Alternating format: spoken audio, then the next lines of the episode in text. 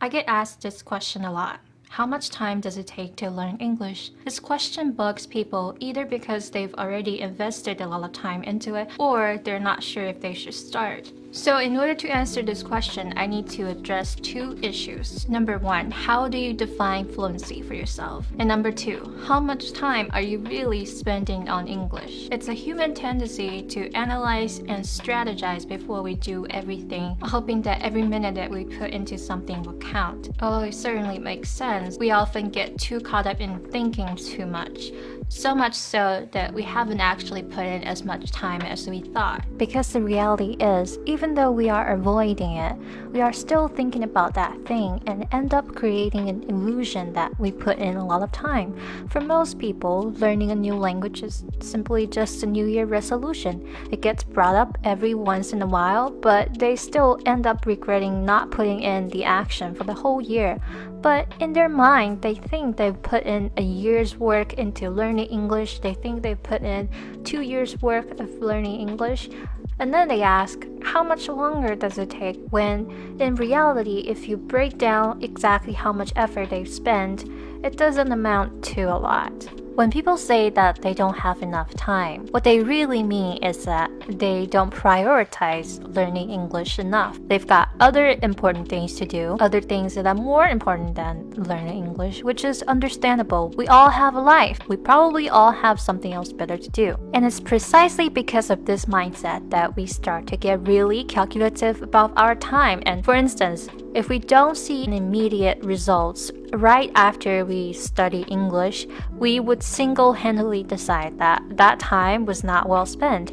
As a result, over time, we want to spend less and less time, and yet we get more and more impatient. And for those of us who are actually patient and disciplined enough to pull it off for a while, it's tempting to ask, how much more time does it take? This is why you must have a clear vision. This is why you must have a long term goal. Too many times I've seen people dive into learning English without knowing their end goals. It's not only ineffective, but incredibly demotivating. It's probably very likely for you to get angry, get frustrated, get lost, and bitter, but you won't completely give up yet. Every once in a while, you'll think to yourself, This year I'm gonna make a difference, I'm gonna learn English, but I don't wanna waste any effort. There's always gonna be this back and forth monologue inside your brain. The problem with asking how much time does it take to learn English is that you're not looking at the end results. You're simply looking at the start, the beginning of the process. How fluent exactly do you want to be? Because the answer is different for everyone. I can tell you exactly how much time I spent on English, but it doesn't mean that you want to be as fluent as me. Or you might put in more time than I did. So, in that sense, I empathize with people because how do you start something when you don't know what exactly it is that you want? On the other hand, if we do know what we want, we often fall into the fallacy thinking that we are spending a lot of time on English when we're really not. You know, when people say, I've spent a year or two years on English already, what exactly does he or she mean? Does that mean that they've been going to classes for a year? Are they going to classes every single day? Or they go to one class every week and then they've complained about not being fluent for a year? Let's do the math together. If you go to classes every single day from Monday to Friday, every single week, throughout the year, you would have 260 hours of study. But the reality is, when people say,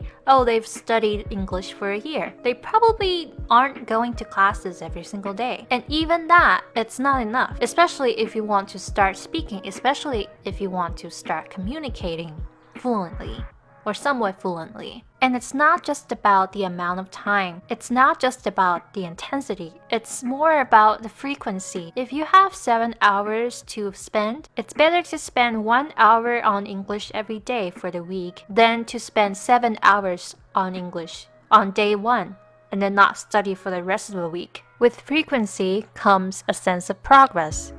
With frequency comes a sense of achievement, and therefore it creates momentum which keeps you going even when you're feeling lazy, even when people think that you're suffering.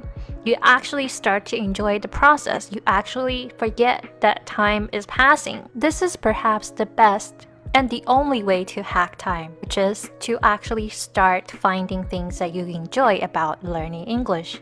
Because if you think about it, you don't realize just how much time has passed when you're good at something, when you're actually enjoying it and making progress. So next time you ask yourself, how much time does it take? Change the question to how much time am I really spending on English? Actually, take out a piece of paper and put down the time you are spending on English. Then you'll see the problem. Then you'll see just how long the road still is ahead of you. Remember, we often overestimate what we can do in one day and underestimate what we can do in a longer period of time. I want you to think of learning English as a marathon, not as a sprint. So start thinking long term, start thinking putting in the action, start thinking strategies, and forget about time.